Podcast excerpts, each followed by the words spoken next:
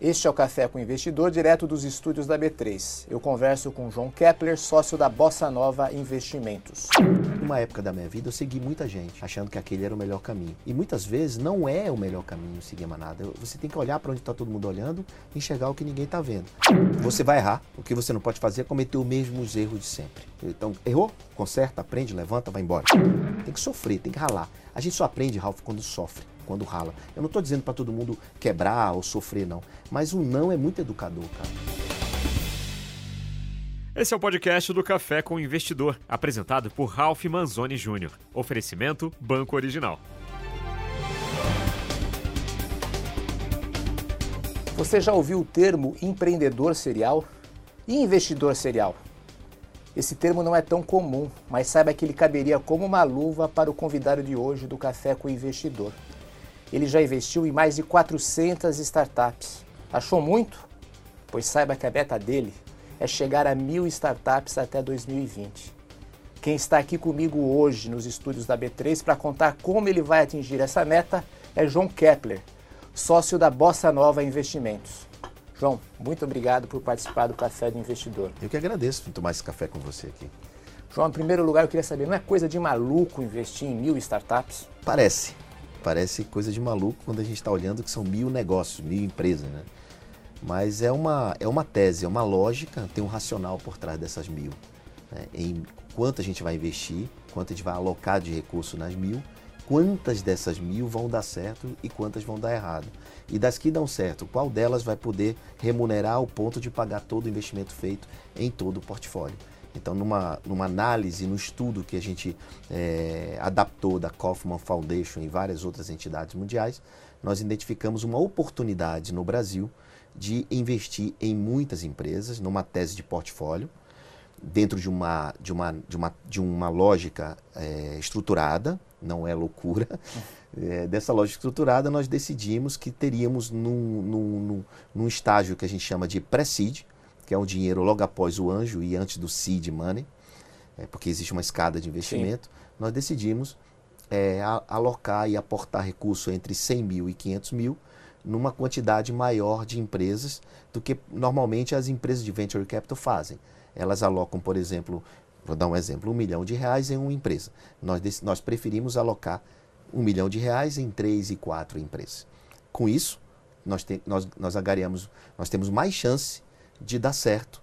Ou, ou as que dão errado, na proporção, eh, não tem um prejuízo tão grande ao nosso portfólio e ao valor investido. Tá. Eu fiz uma conta de padaria. Se são mais de 400 startups uhum. que vocês investiram, vocês têm que investir em um pouco menos de 600 startups até 2020. Exato. É uma média de duas startups por dia.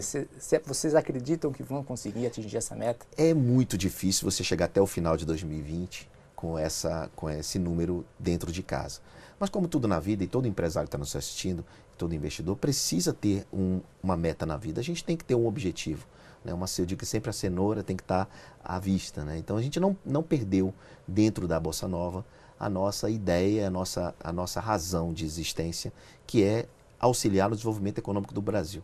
Esse é o propósito da Bossa. A gente tem interesse em gerar mais negócio, mais renda, mais trabalho. Então, o fato o, o, propósito por trás de todo esse, tudo isso é esse, além, obviamente, de ter retorno sobre investimento. Porém, para garantir ou para tentar garantir eh, que a gente consiga bater essa meta, a gente, é claro que se for olhar em termos numéricos, como você está fazendo a conta, não vai, a gente não consegue investir em duas por mês. A gente está conseguindo investir em torno duas de por do, dia. duas por dia, desculpa. A gente está investindo em, termos de, em torno de 10, 8, 10 por semana, então não bate essa meta, não dá para fazer, dá para fazer esse número que você está falando. É, e às vezes a gente consegue fazer esse número no mês, né? Porque tem meses realmente que é complicado, porque envolve um processo do investimento, não é, não é padaria que é, faz Sim, o pão claro. e vende, né? Então tem um processo que eu posso explicar com calma mas nós decidimos investir também em comprar PECs de startups, ou seja, é, outras empresas que têm um processo de, de, de, algum tipo de venture ou aceleração, que a gente possa é, comprar esse PEC. Quem vocês já compraram? A gente entrou de sócio na ACE, que é uma aceleradora, uma grande aceleradora da América Latina. A gente tem 15% da ACE. E com isso todas as startups fazem, passam a fazer parte do nosso portfólio, além de ter o direito de fazer follow-on ou de, de, novos investimentos nas graduadas, nas, nas que se sobressaem. E também, por outro lado, a gente também fez na Júpiter, que é uma, uma, uma, espécie, uma empresa que faz, potencializa negócios é, em Curitiba. São então, essas duas empresas, então? São duas empresas que têm mais startups no seu portfólio e com isso ajuda nessa nossa meta de mil empresas. Vocês têm quanto para investir? O valor monetário, quanto dinheiro? A gente tem a, em caixa, né? A gente tem condições de investir 50, 60 milhões, é o que a gente tem, mas esse número cresce. Né? Nós temos alguns fundos e, e nós temos também other people money, no sentido de ter dinheiro de terceiros também, nos procurando para investir junto com a gente é, para usar a mesma tese, o mesmo propósito. Esse é o dinheiro disponível para investir até o fim de 2020. Até o fim de 2020. 60 milhões é, de reais, reais. para colocar. É, vocês são sócios também, do, na verdade o BMG é sócio da Bossa Nova. Isso. Por que, que o BMG se tornou sócio de vocês? É, foi uma estratégia é, minha de Pierre, Pierre Sherman, nosso sócio. No, eu, praticamente Pierre foi quem fundou a Bossa Nova e, e, e eu entrei na sequência. Ah, o BMG eles nos trouxe uma retaguarda, nos trouxe o back-office, nos deu uma, uma estrutura que a gente precisava para alcançar 2020 essas mil startups. Não é fácil cuidar de mil empresas, não é fácil cuidar de 400 empresas. Então a gente precisaria aumentar muito a nossa infraestrutura na Bossa Nova para atender isso. E a gente, a gente, a gente identificou que o BMG faz muito bem feito essa parte de back-office, infraestrutura organizacional, jurídica, contábil, finanças. E aí nós chamamos o BMG, nós aceitamos e chegamos num, num entendimento interessante, onde eles faz, passam, desde 2016, passam, passaram a fazer essa, essa, esse back-office, essa infraestrutura que a gente precisa para chegar onde a gente chegou hoje e aonde a gente vai chegar muito mais na frente. João, você também usa o termo microventure capital. O que é o microventure capital? O microventure capital, para não se, não, não se intitular venture capital, a venture capital ela investe basicamente no Brasil em Série A e Seed. Como a gente não está no Seed, no Série A, apesar de que a gente também faz follow-ons com cheques maiores, follow-on nas startups já investidas, porque elas se transformam em high performance, a gente tem que acompanhar a rodada. É, eu, a gente quis diferenciar é, das venture capital tra tradicional, até para não, não haver uma competição é, em termos de posicionamento, nós nos intitulamos micro venture capital, que nossos cheques são muito pequenos, de 100 a 500 mil. Então, é, a gente foi. E é também uma. uma não é, é similar ao que aconteceu no, no Silicon Valley, que, aconteceram, que aconteceu esse fenômeno também de anjos virarem venture capital a partir dessa, desse título de micro venture capital. Tem algum fundo americano, algum fundo do exterior na qual vocês se inspiram, na qual se baseia o modelo de vocês? Muito. Ah, na SV Angel, que foi nossa base, nossa inspiração toda veio de, deles. O né? que, que é a SV Angel? SV Angel é, é, é uma das venture capital americana que faz num, num, num, num cheque de 25 mil dólares, 50 mil dólares, 100 mil dólares, é que mais tem unicórnios nos Estados Unidos é SV Angel. É a que mais tem saída nos Estados Unidos SV Angel. E a que menos tem fundos. Então, para você ter ideia, só um comparables, a SV Angel tem, sei lá, a, um comparable de três anos atrás, 156 milhões de dólares de fundos sob gestão. A Sequoia Capital tem a 7 bi sob gestão. Então, e aí os dois meio que, se você for olhar o resultado dos dois, uma tem muito mais, mais unicórnios do que a outra. Quais são os unicórnios da SV Ah, eles têm Airbnb, tem Stripe, tem várias empresas. Não... Agora, uma curiosidade minha, por que o nome Bossa Nova Investimentos? Ah, foi uma homenagem à Bossa Nova. brincadeira, brincadeira. Não, Bossa Nova é, é uma estratégia para ser conhecido no mundo. Hoje nós temos quase 170 investimentos nos Estados Unidos. E ah, não são só no Brasil, vocês têm Brasil. investimentos temos, fora também. É, e temos também investimentos na Europa. Abrimos a Bossa Nova América, a América e a Bossa Nova Europa, em Portugal. É, então, a, o nome Bossa Nova é muito conhecido como estilo musical e tal. Então, a gente queria efetivamente ser conhecido no mundo a partir, pegando uma carona, né? A partir, foi essa a ideia inicial de se diferenciar. Não sei, você deve, claro que você sabe, não é fácil um brasileiro investir em venture capital nos Estados Unidos. Não é muito fácil. Né? Lá você tem que pedir, por favor, deixa eu alocar meu recurso, porque lá tem mais dinheiro que projeto. Aqui no Brasil a gente tem mais projetos que dinheiro.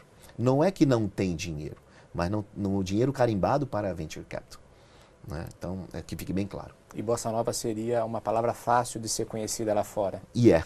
Né? A gente, com jeitinho, foi, foi ganhando espaço, ganhando oportunidade, e hoje eles nos chamam para investir em alguns negócios. Claro que alocações pequenas, né? 10 mil dólares, 15 mil dólares, 50 mil dólares, uma coisa pouca, perto do que eles investem milhões, né? Até porque nós não íamos ter essa condição de investir. Como que você escolhe essas empresas? Afinal, é um universo gigantesco de startups. Bom, elas, elas nos procuram, basicamente. No começo a gente procurava as startups, hoje elas nos procuram. Isso é uma, é uma, uma ordem natural das coisas. Eu eh, muitas vezes estou é, compartilhando conteúdo no, no Brasil todo. É, e aí eu digo que a gente, as oportunidades, a gente procura as oportunidades, né? Eu vou até as oportunidades. Muitas empresas ficam na Faria Lima aguardando a chegar. Então lá atrás a gente plantou isso. Então eu fui procurar as oportunidades, abrimos a marca Bossa Nova para o Brasil todo e elas hoje nos procuram, é, além de encontrar comigo nos, nos eventos, elas nos procuram através de um link que cai na Bossa Nova.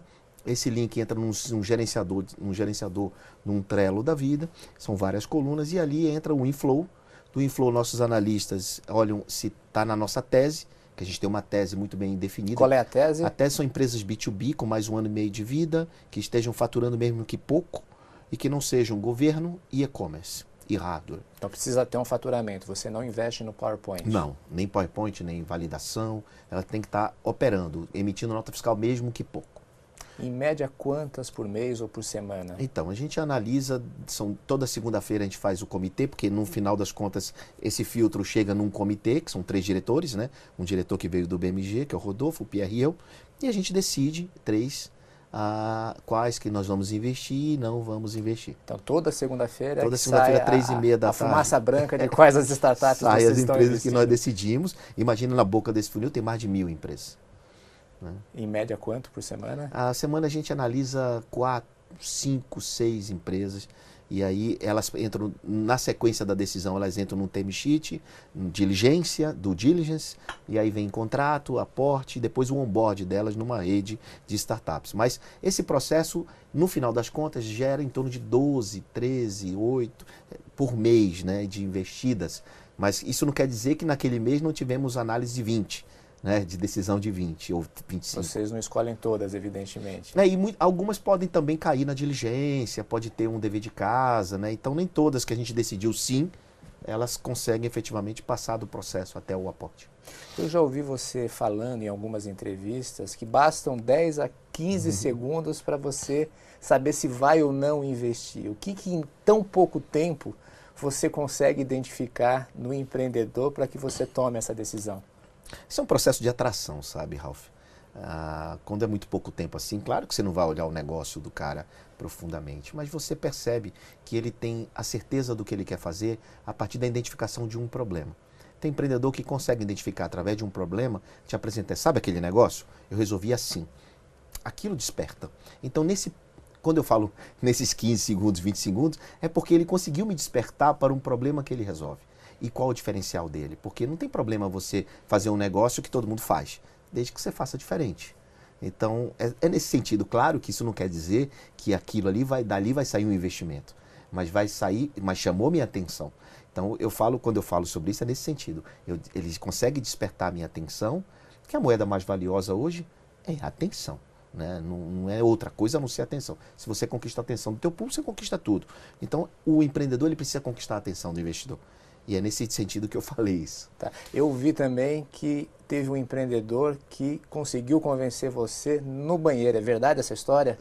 é verdade. Olha, a gente tá o tempo, é, uma pessoa pública está o tempo todo sendo abordada em elevador, em vários lugares, mas já aconteceu de banheiro, né? Em banheiro ser abordado por um empreendedor e dizer, olha meu negócio. Eu falei, cara, foi ok, mas posso olhar, mas o, o business, né? então, assim... E, e quem, quem foi? Esse foi a Vaicar. Ah, o, que o, é a Vaicar? Foi o JP, que é o empreendedor, num evento em Miami, inclusive. Ele, no banheiro, quis me mostrar o projeto dele, mas me chamou a atenção e eu convidei para continuar a conversa de, depois da... Como ele conseguiu te chamar a atenção de você no banheiro? É, ele me falou do problema que ele resolvia, que é exatamente é, a locação de carro sem ser uma locadora. Ele loca carros hoje, hoje ele está no Brasil, na época só tinha em Miami, ele loca carro para motorista de aplicativos e tem uma interligação com esses aplicativos.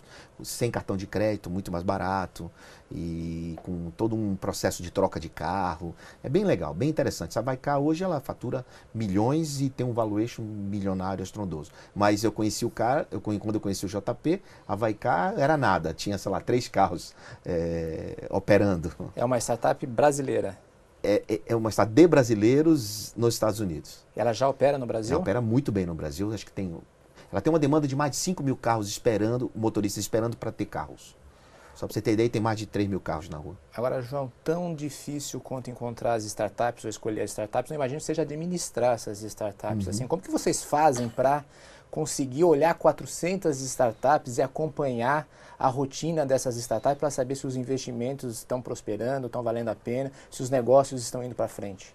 É, Ralf, tão importante quanto investir é acompanhar, administrar. Não valia, valeria a pena a gente entrar num projeto como esse se a gente não tivesse uma infraestrutura, uma retaguarda para absorver essas empresas. Nós criamos uma rede, imagina um grupo de WhatsApp com vários empreendedores, mas não é muito mais do que um grupo de WhatsApp.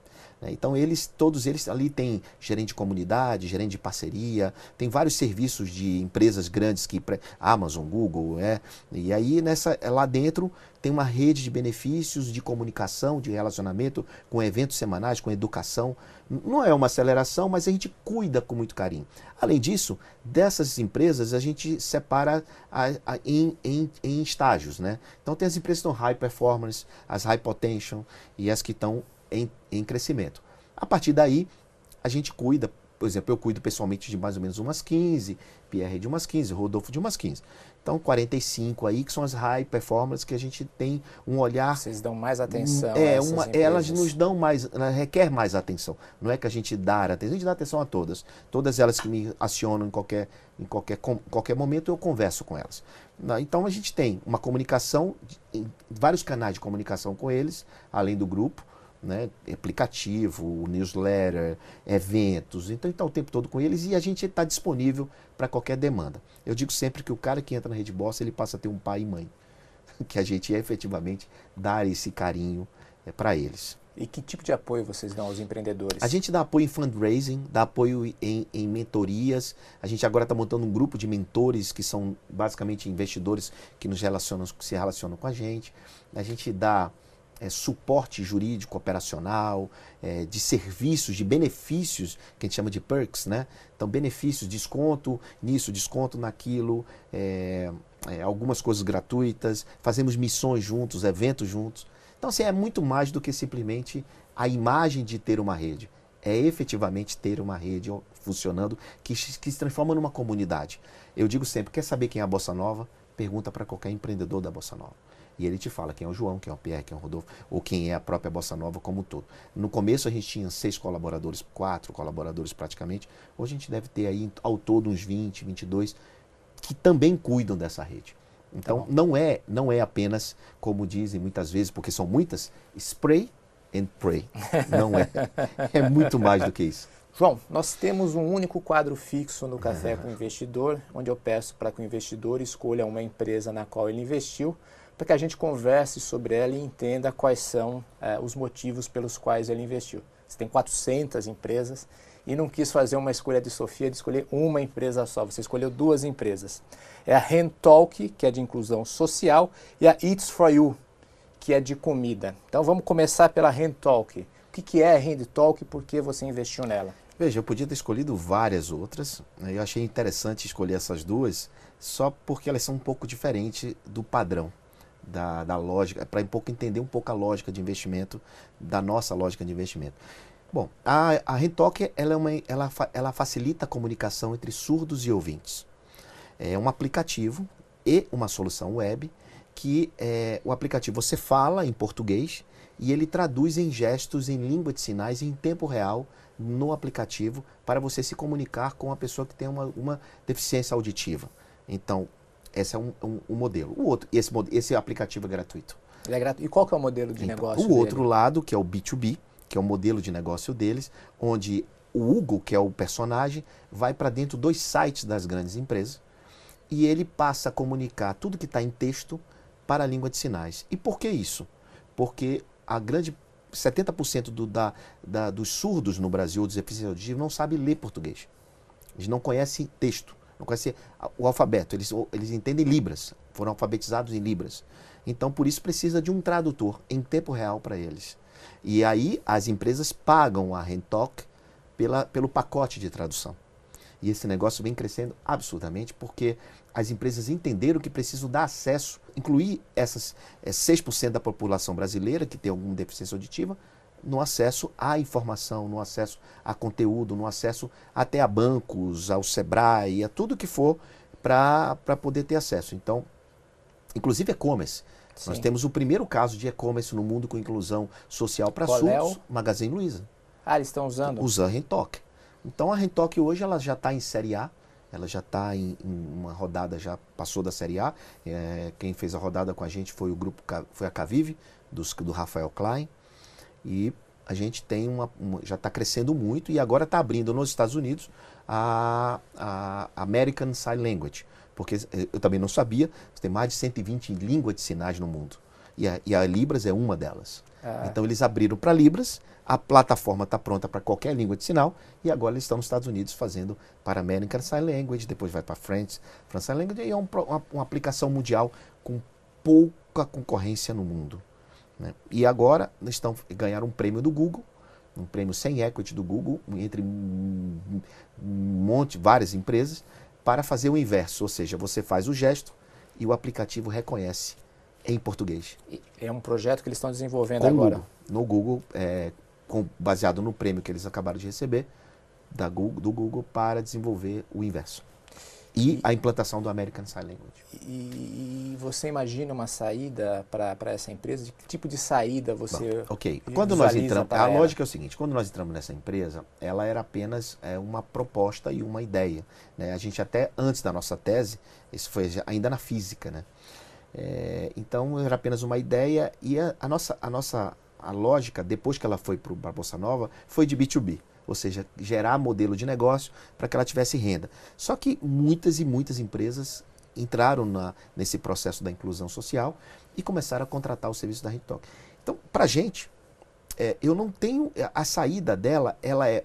Primeiro que ela vai continuar em fundraising, série B, série C, e essa empresa vai ser gigante, está caminhando para isso, mas eu acredito que ela tenha uma aquisição no meio do período, no meio do tempo, alguma aquisição vai acontecer. A gente já tem mapeado, obviamente, quem poderia se interessar em ter essa feature de acessibilidade de surdos dentro do seu projeto como um todo. Você citou a Magazine Luiza, que outras grandes empresas estão usando a solução dela? É, Itaú, Bradesco ah, e outras grandes, o próprio BMG e outros tantos bancos e indústrias e é, portais como pequenas empresas, grandes negócios, é, Sebrae e tantas outras empresas que usam hoje o serviço da Rentoc. Tá. Vamos falar da segunda startup, que é a It's For You. O que é a It's For You? A It's For You é uma outra linha, mas também com uma pegada social. É, a It's For You ela é um aplicativo empresarial, onde, ou B2C, B2B, onde as, onde as pessoas escolhem o que querem comer no dia, mas só que quem faz a comida são donas de casa que eles chamam de tias essas tias preparam e eles têm toda uma estrutura de logística para é, é, treina essas tias, elas preparam e entregam uma comida caseira até x uma hora do almoço num prédio empresarial, entregando numa bike, num modelo bem bem bem próximo dessas de, de, das, das, empresas. Então eles estão no WeWork, eles estão em vários prédios empresariais de São Paulo, a princípio São Paulo, um crescimento incrível, entregando mais de 5 mil marmitas. É uma espécie de Uber das cozinheiras caseiras? É, cozinheira caseira gerando renda dessas senhoras que estavam sem atividade, das 8 às 11 da manhã, gerando renda. Tem senhora ganhando 5 mil, 4 mil. Mas o grande negócio é, é, é muito mais do que tecnologia, entende? A tecnologia existe para fazer essa aproximação, mas eles têm um envolvimento maior, não é somente a entrega e o delivery. É, o negócio é como um todo. Então eles e a gente investiu neles, eles cresceram. Pra você ter ideia, a gente entrou num valuation de 3 milhões, hoje eles já estão com valuation de 15 milhões. Isso em menos de um ano. Né? Então eles estão crescendo muito e a lógica foi né, quanto de crescimento eles vão ter, porque as pessoas querem pagar um prato honesto com um valor mais baixo, mas que tem um sabor de casa, de comida, que estão cansados de restaurante. Quantas cozinheiras você tem ideia? Tem, são, são mais de 300 cozinheiras. Isso em São Paulo apenas? São Paulo. Né? Tem planos de ir para outras tem, capitais? Tem planos de ir para outras capitais, estão crescendo bem. E, e, e tem vários projetos para For You e ela vai muito longe. Agora, eu podia ter falado de vários negócios de, de por exemplo, software como serviço, de soluções empresariais como Contentus e com, com tantas outras. Mas eu escolhi duas diferentes. Ah, claro. Eu escolhi duas diferentes que têm uma pegada diferente para que o público entenda que não é só o, o, básico, não é só aquele a empresa de software que tecnologia por tecnologia. A gente está falando de inovação. A gente está se posicionando no mercado onde a gente precisa resolver problemas. As, né? Então, Sim. as duas soluções que eu te trouxe são soluções que resolvem efetivamente um problema real. Então, e, e tem uma pegada social. E como você imagina uma saída para It's For You também? It's For You a gente já tem propostas de marcas famosas, de grandes players de indústria querendo se aproximar e também de empresas de deliveries e, e tudo mais. A, a It's For You, ela, a gente já tem aí, mas a gente não quer, a gente quer que ele cresça muito mais, vá a 30 mil marmitas, 30 mil entregas. Então cresce, a gente, a gente espera crescer três vezes em um ano. Cresceu duas vezes em um ano, a gente espera que ele cresça três vezes no próximo ano. João, você é autor de seis livros, mas começou a ler só com 36 anos. Por que demorou tanto tempo para conhecer a, a leitura e ter o hábito de ler? É, eu demorei muito tempo realmente e me arrependo muito por isso. Imagina eu consegui escrever seis livros após os 36. Imagina quantos livros eu teria se eu tivesse lido antes. Eu falo isso sempre lá em casa. Lá em casa, os meus meninos têm um de 20, um de 18, um de 15. Todos eles procuram ter o hábito da leitura muito cedo. Mas aconteceu comigo. E após essa descoberta, eu não parei mais de escrever. E eu comecei escrevendo o resumo daquilo que eu, eu lia. E não só livros, mas como TED, como matérias, como suas matérias na revista, o que fosse, eu faria, eu fazia um rascunho, eu fazia um, uma espécie de uma análise própria para mim só. Teve algum livro que despertou seu interesse pela leitura? Há vários, Virando a Própria Mesa, do Sandler, assim, na época, né, tinha vários, eu não me lembro qual foi o primeiro, já me fizeram essa pergunta, eu nunca parei para me lembrar disso, qual foi o primeiro, mas vários livros, me, me, principalmente livros de biografia, livro que, que me chamava atenção. Mas eu, eu, eu criei um hábito muito interessante, que era ler coisas que, não, que eu não gostava. Então, sim, comecei a me interessar por coisas até para oxigenar o cérebro. Eu aprendi essa, essa técnica né, de, de começar a ler artigos e ler coisas para poder me despertar é, informações que eu não tinha. Porque eu sempre fui um cara de empreendedor e um cara de negócio. Sim. Então, geralmente você quer ler o que? Coisas de negócio. E o que, que você não gostava? Que você ah, eu nunca gostei de contabilidade, por exemplo, de finanças, nunca gostei de, da parte jurídica. E hoje eu posso me considerar até um rábula, um, um, um advogado sem OAB, sem estudar. De tanto que eu li sobre isso, de tanto que eu aprendi, de tantos contratos que eu fui ver, sem querer fazer esse tipo de faculdade, ou sem querer me aprofundar no assunto. Mas hoje eu me considerei, me considero um cara generalista. Então, essa visão genérica, essa visão espacial das coisas, não superficial, Sim. que algumas até me aprofundo, mas é, me, deu, me deu uma vontade enorme de sair escrevendo. E o primeiro livro ele foi justamente de uma demanda. Meu primeiro livro de uma demanda para falar sobre vendas, que era um negócio que eu tenho um background muito bacana de vendas. Já liderei 1.500 vendedores numa outra época da vida. E aí eu fui escrever como é que era essa, como é que eu fazia, quais são qual era a liderança que eu fazia, meu modelo de gestão desse processo de liderança desses vendedores, porta a porta, direto da fábrica e tal. Então, a partir daí, comecei a escrever sobre isso, depois inseri o um mundo digital, tecnológico, aí foi o Vendedor na área digital, foi um livro que vendeu muito.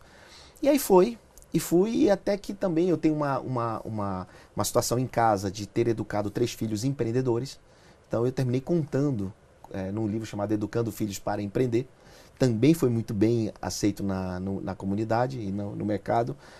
Até que o dia de hoje, que foi o, o, o Smart Money, que foi um livro é, para captação de investimento, também na prática, coisas que eu vinha, eu faço isso há mais de 10 anos, né? fazendo investimento em startups. Então, eu contei um pouco de como é a minha lógica nesse livro. É, vamos, vamos, falar então do Smart Money. É, o que, que é Smart Money para você? Smart Money é a arte, é, é, Smart Money é o dinheiro inteligente. Né? Mas para fazer Smart Money, precisa, o empreendedor precisa conquistar o Smart Money. E como ele conquista? Ele conquista através da atenção do empreendedor, do investidor, e também existe uma arte nessa conquista. Então, o processo de conquista, de, de conseguir investimento, ele, ele, ele pode ser estudado. Né? Então, eu, fui, eu passei a ser investidor a partir do momento que eu fui buscar investimento e recebi não. Mas pô, como, por que, que eu recebi não? Então eu, eu me preparei para isso. Eu, eu, não me preparei para aquele dia e passei a estu, estudar o processo até que terminei virando investidor por acaso, porque eu identifiquei que eu poderia ser um anjo no Brasil. Esse, essa busca de investimento foi fora do Brasil. É, daquele não, me transformei num sim, que foi o processo de investimento. Mas o que foi que eu fiz errado ali?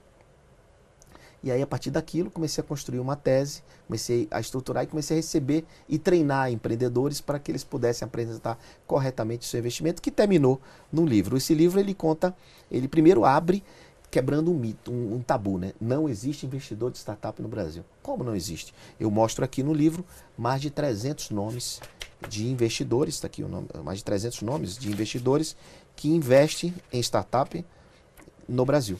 E está crescendo. Muito. Então eu dou o nome aos bois, né? Ah, não tem, não tem investidor? Tá aqui. Aí muito cara diz, mas eu não tenho dinheiro para comprar o livro. Não tem problema. Vai na livraria, abre as páginas, bate foto e vai embora. que não é sobre dinheiro de venda de livro, né? claro. né? É sobre o quanto você está ajudando a sociedade, o mercado.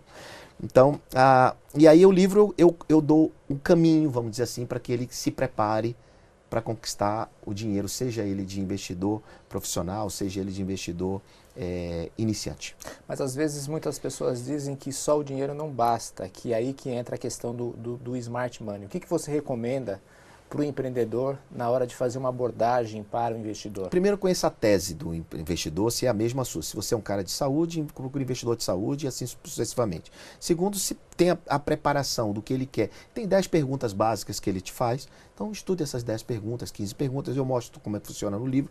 Se não quiser o livro, nas redes sociais eu sempre falo sobre isso. Então, a partir daí, você já vá pronto para responder as perguntas que o investidor vai fazer.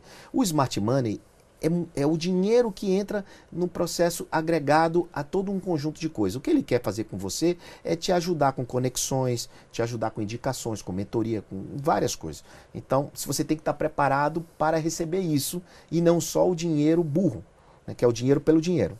Então, a gente está é, orienta esse empreendedor a buscar a, esse tipo de dinheiro que é melhor para ele do que somente o dinheiro pelo dinheiro. O seu livro mais recente é O Segredo da Gestão Ágil por Trás das Empresas Valiosas. Dá um spoiler para a gente, conta o final. Qual que é o segredo? O segredo é o DNA. É o DNA do gestor. É, é o modo de pensar. O segredo é o jeito dele ver a mesma coisa de forma diferente. É o jeito dele lidar com a liderança interna. É o jeito da, da, do comando interno. Então, tá tudo a, diz respeito ao DNA do negócio. Aí, muita gente pergunta, não, dá para reescrever o DNA? Dá para resetar o chip? Dá. E o livro ele dá o caminho para isso. O, é, esse livro tem um prefácio do Jorge Paulo Lema. Então, quem é o mestre da gestão né, do mundo no Brasil é ele, uma referência. Então, esse livro traz uma pegada nova de gestão, não só aquela questão tradicional, sem esquecê-la, porque é preciso você fazer o básico primeiro. Então, eu, nós criamos esse, esse conceito em si, que não é um método ágil, que é diferente um, um modelo ágil de gestão. Sim. Você, claro, você tem vários métodos que você aplica no Mindset modelo, que aí passa por gestão de pessoas, gestão de conhecimento, é, tem vários tipos de gestão que a gente distribui dentro do livro. No final, a gente dá as ferramentas que ele pode usar para dar suporte a tudo aquilo que a gente disse. E você cita exemplos de empresas? Citamos vários exemplos Por de empresas, exemplo? citamos Toyota, citamos empresas que saíram de um, de um ponto A para o ponto B de uma, de uma maneira é, em casos específicos. Citamos, por exemplo. Conta uma história, então, de uma dessas empresas que chegou a ser valiosa? Putz, ah, chegou a ser valiosa? Tem as tradicionais, como Uber, como Airbnb. Então a gente conta casos internos dessas empresas no livro. Eu não vou me lembrar todos os detalhes agora claro. dessas empresas, mas a gente também fala de empresas modernas digitais, como falamos de empresas tradicionais, as chamadas empresas tradicionais, porque para mostrar que gestão ágil funciona nos dois lados. Então tem muitas empresas hoje querendo se relacionar com as startups e as startups precisam aprender muito com as empresas tradicionais. Então não é que as startups estão certas 100%. Elas precisam de muita, muito know-how, muito cabelo branco dentro delas. O que, que as startups precisam aprender com as empresas Elas precisam aprender controle, precisam aprender processos. Eu digo, por exemplo, imagina, eu sou uma startup Bossa Nova e um grupo tradicional de quase 100 anos fez um negócio comigo. Essa relação me tornou um pouco mais burocrata, no bom sentido, e deixou o grupo BMG mais ágil mais moderno, porque é, é, eu não sou engessado, eles são. Então a gente tentou fazer uma, uma governança e um compliance mais moderno. Então, no final das contas, o que a gente quer é que as regras sejam um pouco mais flexíveis. Não é sobre contrato, mas e sim o que a gente pode fazer com isso. Não é sobre processo, mas são pessoas. Então a gente come, começou a entender que precisava fazer uma modificação na, na, no modelo de gestão. Então a gente tem um centro de serviço compartilhado, a gente tem squads, a gente tem, sabe, modelos de acompanhamento de KPIs todos eles online. Então tudo isso eles hoje são muito mais ágeis, muito mais modernos e eles declaram isso e a gente também passou a entender um pouco mais de processo, um pouco mais do que precisa ser feito para tomar cuidado com as coisas, né? O IC, o IC no fluxo é, é fundamental. Tá. Você tem algum livro de cabeceira? De cabeceira, eu gosto muito do Receita Previsível, gosto do Zero a Um, gosto desses livros. Basicamente, hoje eu me dou o luxo de ler livros de negócios. um pouco do que não foi no começo. Hoje eu gosto muito de ler livros, principalmente de, desse mundo das startups, porque eles mudam muito rápido e eu gosto muito de ler esse livro. A biografia menos hoje, eu leio menos, porque eu, eu, eu gosto muito de ter por perto essas histórias vivas. Então eu estou o tempo todo me relacionando com esses caras que estão fazendo a história hoje no Brasil. Então eu, dou, eu, eu, eu procuro estar do lado deles, eu procuro ouvir e procuro me relacionar com pessoas que possam agregar para a minha vida o tempo todo. Então eu quero ser amigo deles, não por nada, por negócio, mas por aprendizado. E, e, e, aí eu, tenho, eu adquiro o tal do conhecimento que é diferente da informação. Quando a gente lê, a gente tem informação. Mas conhecimento é quando você aplica aquela informação. Ô João, além dos seus livros, que livro você recomendaria para um empreendedor ler, que seria imprescindível para ele? Ah, depende muito do, da, do, da onde ele está no momento que ele está fazendo. Então, por exemplo, se é uma empresa, é, Inovação Radical é sensacional. Se é uma empresa, o livro Inovação Radical. Se é uma empresa, por exemplo, um pouco mais estruturada, talvez o Gestão da Manhã, é, o Código da Cultura. Né? Se é um cara que está precisando vender, o Bora Vender, que é um livro novo também muito legal. Então, assim, eu tenho várias indicações de livro e, eu, e o tempo todo eu estou dando essas dicas, Ralph, para que o empreendedor não perca muito tempo tentando encurtar caminho dos mais jovens. Né? Então, o cara que é antenado, ele vai buscar informação e tentar gerar conhecimento a partir disso. João, você escreveu um artigo recente em que você dá uma série de conselhos para jovens, para empreendedores. É, se não me engano, são 15 dicas, 15 conselhos. Eu selecionei alguns, eu queria conversar sobre eles Legal. com você. Bacana. Um dos conselhos é não siga a manada. O que você quer dizer com isso? Ah, eu, eu gosto muito de orientar os mais novos, até porque é um tipo de orientação que eu não tive, né? Eu sempre fui autodidata e saí fazendo, e hoje eu procuro passar para eles as minhas experiências práticas. E não siga manada é justamente que uma época da minha vida eu segui muita gente, achando que aquele era o melhor caminho. E muitas vezes não é o melhor caminho seguir manada. Você tem que olhar para onde está todo mundo olhando e enxergar o que ninguém está vendo. Às vezes você é obrigado a seguir a manada, obrigado a ir junto, mas cara, você está ali meio que incomodado e insatisfeito no bom sentido. Então, para não seguir a manada, você conteste as coisas, se fica um pouco satisfeito para saber se o melhor caminho não é por aqui. Por que tem que ser por aqui? Por que tem que ser do jeito que está todo mundo fazendo? Por que não ir por aqui? Não é ser aquele rebelde, como a gente tinha no passado, rebelde de Woodstock. Não, não era isso. Não é, o momento hoje não requer isso. O momento hoje requer você ter um pouco mais de sensibilidade e pensar nas oportunidades e nas possibilidades. Então é nesse sentido que eu oriento os meus filhos e oriento os empreendedores que querem me ouvir. Uma outra dica é não se preocupe tanto com a palavra sucesso. Por quê? Porque é, tem muito guru guru de sucesso, riqueza, não sei o quê, sabe essas coisas? Você não é um guru? Não, de jeito nenhum. Não sou influência, não sou guru. Eu sou um cara que falo aquilo que eu faço no meu dia a dia. É. Se isso for útil para alguém, que bom. Eu estou compartilhando o conteúdo. A minha missão de vida é aprender, servir, ganhar e compartilhar. E o que eu estou fazendo hoje é compartilhando aquilo que eu aprendi às duras penas, sem ninguém me ensinar, como autodidata. Então, a ideia é justamente essa. Não, não, não ache que o sucesso dele é o seu sucesso. Cada um tem o seu sucesso, é uma medida muito relativa. Você precisa encontrar o que te faz feliz. O que, o que você se agrada. Muitas vezes, você tem gente que não conhece o mar. O sucesso é ir e conhecer o mar. Então, num, num exemplo bem simples, é o que eu quero eu digo para as pessoas, pô, não é, você não precisa ser aquele cara, você não precisa ter um jatinho, você não precisa ter uma casa não sei aonde, você não precisa disso, cara. Você precisa de muito menos e, e comemore cada resultado pequeno. E no futuro você vai juntar esses resultados, vai ter. Aí sim você vai conseguir dizer, putz, fiz muita coisa na vida que gerou sucesso para você, também para os outros. Não queira só para você. Então é nesse sentido que eu digo que a gente, eu me sinto um cara vitorioso, porque imagina quantas vidas e quantas pessoas eu ajudo.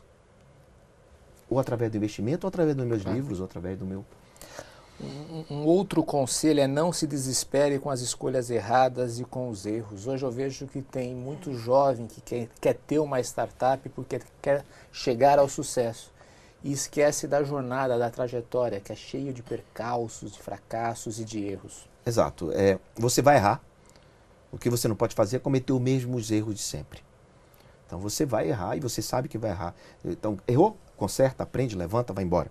Você não pode cometer aquele mesmo erro. Você já errou? Eu várias, várias vezes. Quais já, são os seus que, erros? Ah, muitos. Já, já quebrei a empresa, então eu sei quais são os erros que eu, que eu não posso cometer novamente. Confundir faturamento com lucro e etc, etc. Coisas que a gente, quando é muito novo ou quando não tem orientação e mentoria, acontece isso. Então você não precisa se desesperar. Errei, fim do mundo. Não, cara. Você não pode ficar carregando o fardo pro resto da vida para frente. Você tem que olhar aquilo como aprendizado, deixar ele no canto, seguir sua vida e sempre se inspirar lá atrás do que você já aconteceu e tente resolver as consequências dos erros seus. Porque muitas vezes a consequência do erro do empreendedor reflete em outras pessoas. Então você vai ter que consertar isso ao longo da sua vida, sim porque você não vai deixar um, alguém prejudicado. Outra dica é procure por, por mentores. Qual é a função dos mentores? Um, um, mentor ele faz pergunta. O mentor é o cara que já passou por isso, tem track record. É um cara que já sofreu, já passou, já venceu.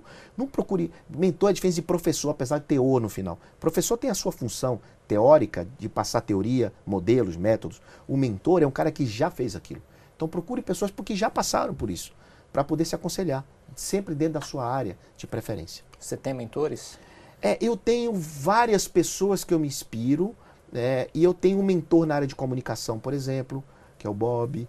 Eu tenho um mentor Quem na é o Bob? Bob Floriano, é um rapaz que, que trabalha muito com comunicação e, e, e, e, enfim, ah, eu tenho, eu tenho, eu tenho sim algumas áreas. Em Venture Capital eu tenho o próprio Pierre, que é o meu mentor. Eu estou sempre me consultando com ele. Na área de gestão, tem o meu coautor do livro, Tiago Oliveira, que é o meu mentor na área de gestão empresarial básica. Então, assim, eu tenho umas pessoas que eles se relacionam comigo, sabe? Na área financeira tem o Tiago Negro. Então, tem uns caras que eu, que eu, eu escolhi ele, muitas vezes ele nem sabe que são meus mentores, mas eu troco e eu converso e aí eu aprendo muito mais porque eu tenho duas orelhas e uma boca. Eu ouço mais, eu ouço, eu ouço mais do que falo. Um que eu achei bem curioso é todos nós temos um pouco de vilão, vítima e herói a cada momento. O que você quis dizer com isso? Dizer com isso que você precisa, você não pode ser o bom, sempre o, bonzinho ou sempre a vítima. Tem uma hora que você tem que ser cruel. Mas você não. É, então você. Vilão é o cruel, num filme, imagina um filme, tem várias figuras no filme.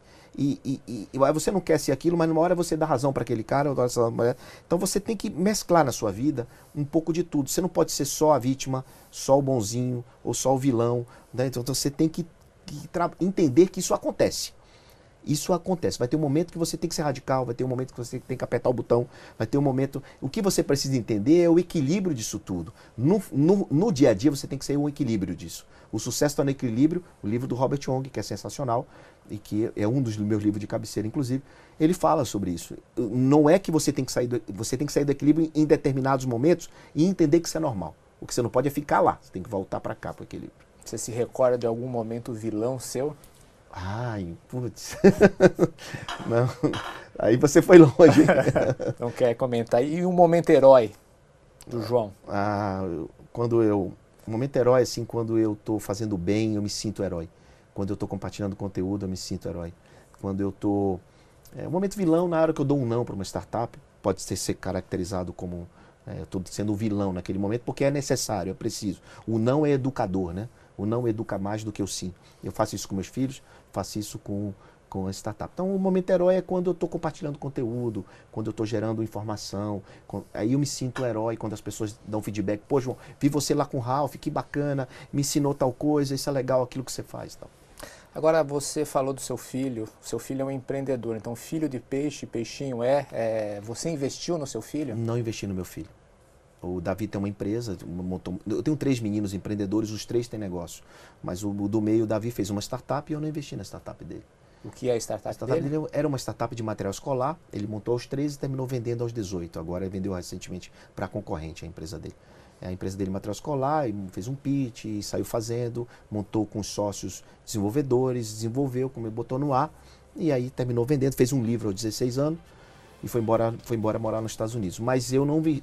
Tanto é que eu não investi na empresa dele que ele foi buscar dinheiro no Shark Tank num programa de televisão. E ele conseguiu? Não. Também não conseguiu? Recebeu não. E eu, e eu comemorava e a mãe chorava.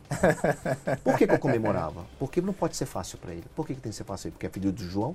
Muito pelo contrário.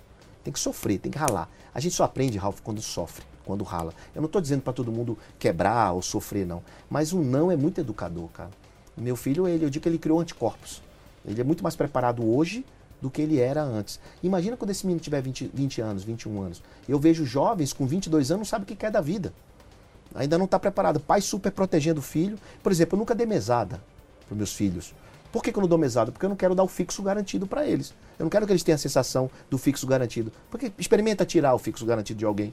Então, lá com 21 anos ganhando mesada, 22 anos. Cara, tem que se virar, velho. Se vira, moleque. É o lema lá em casa.